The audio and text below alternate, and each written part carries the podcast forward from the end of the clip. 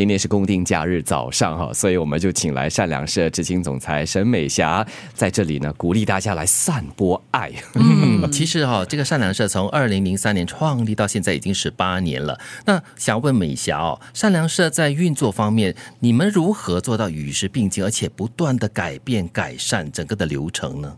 呃，其实我们近几年呢，在运作方面其实很起了很大的改变。我们其实现在呢，大量的电子化、数码化，呃，电子化、数码化，包括货仓的营运，包括食物的捐款，包括受益人的管理，食物包在分配时他已经领了没有？他几时来领？善良小铺 Project Blanja 啊，行政方面，我们其实都呃采用电子化、数码化。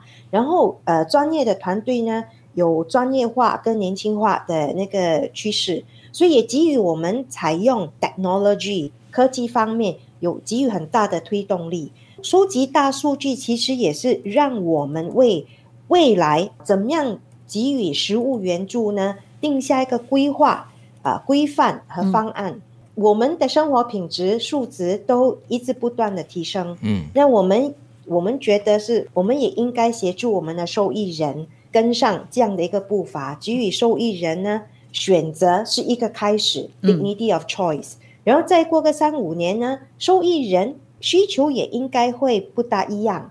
然后受益人，呃，现在的比如说六十五岁，他可能七十岁，呃，五年后七十岁，但是现在的六十五岁也会上一下 Facebook 啊，嗯，也会有一个智能手机。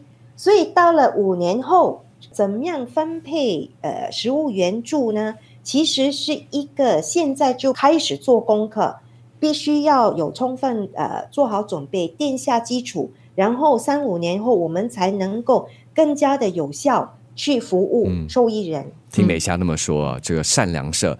做的是慈善事业，这个事业就做的很专业啊。从这流程啦、平台啦、安排啊，就是非常有规划的，而且还计划五年后甚至更长的时间要怎么来做它，真的是很了不起。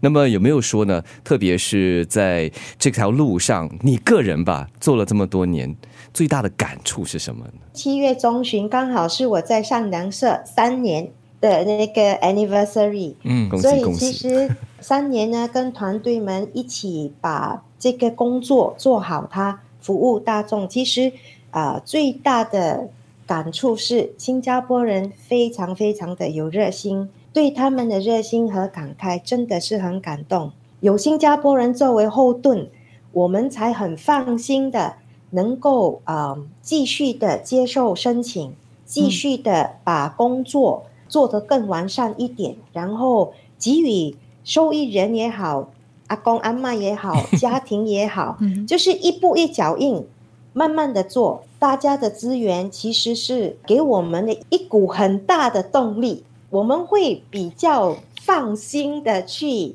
穷，或者是去设计未来，安排未来。我觉得这个团队的这种。精神非常非常的可贵。我们在接触善良社的义工也好，或者是工作人员也好，我觉得那股力量呢是非常大的，很暖心。然后大家的目标一致，不只是就是提供这个食物而已。刚刚你也有提到的，就是对于他们自身的这种尊重，这些受益人，帮助他们更好的过日子。我觉得这个这个理念真的是太好了。善良社到今天十八年，其实我们价值观都变。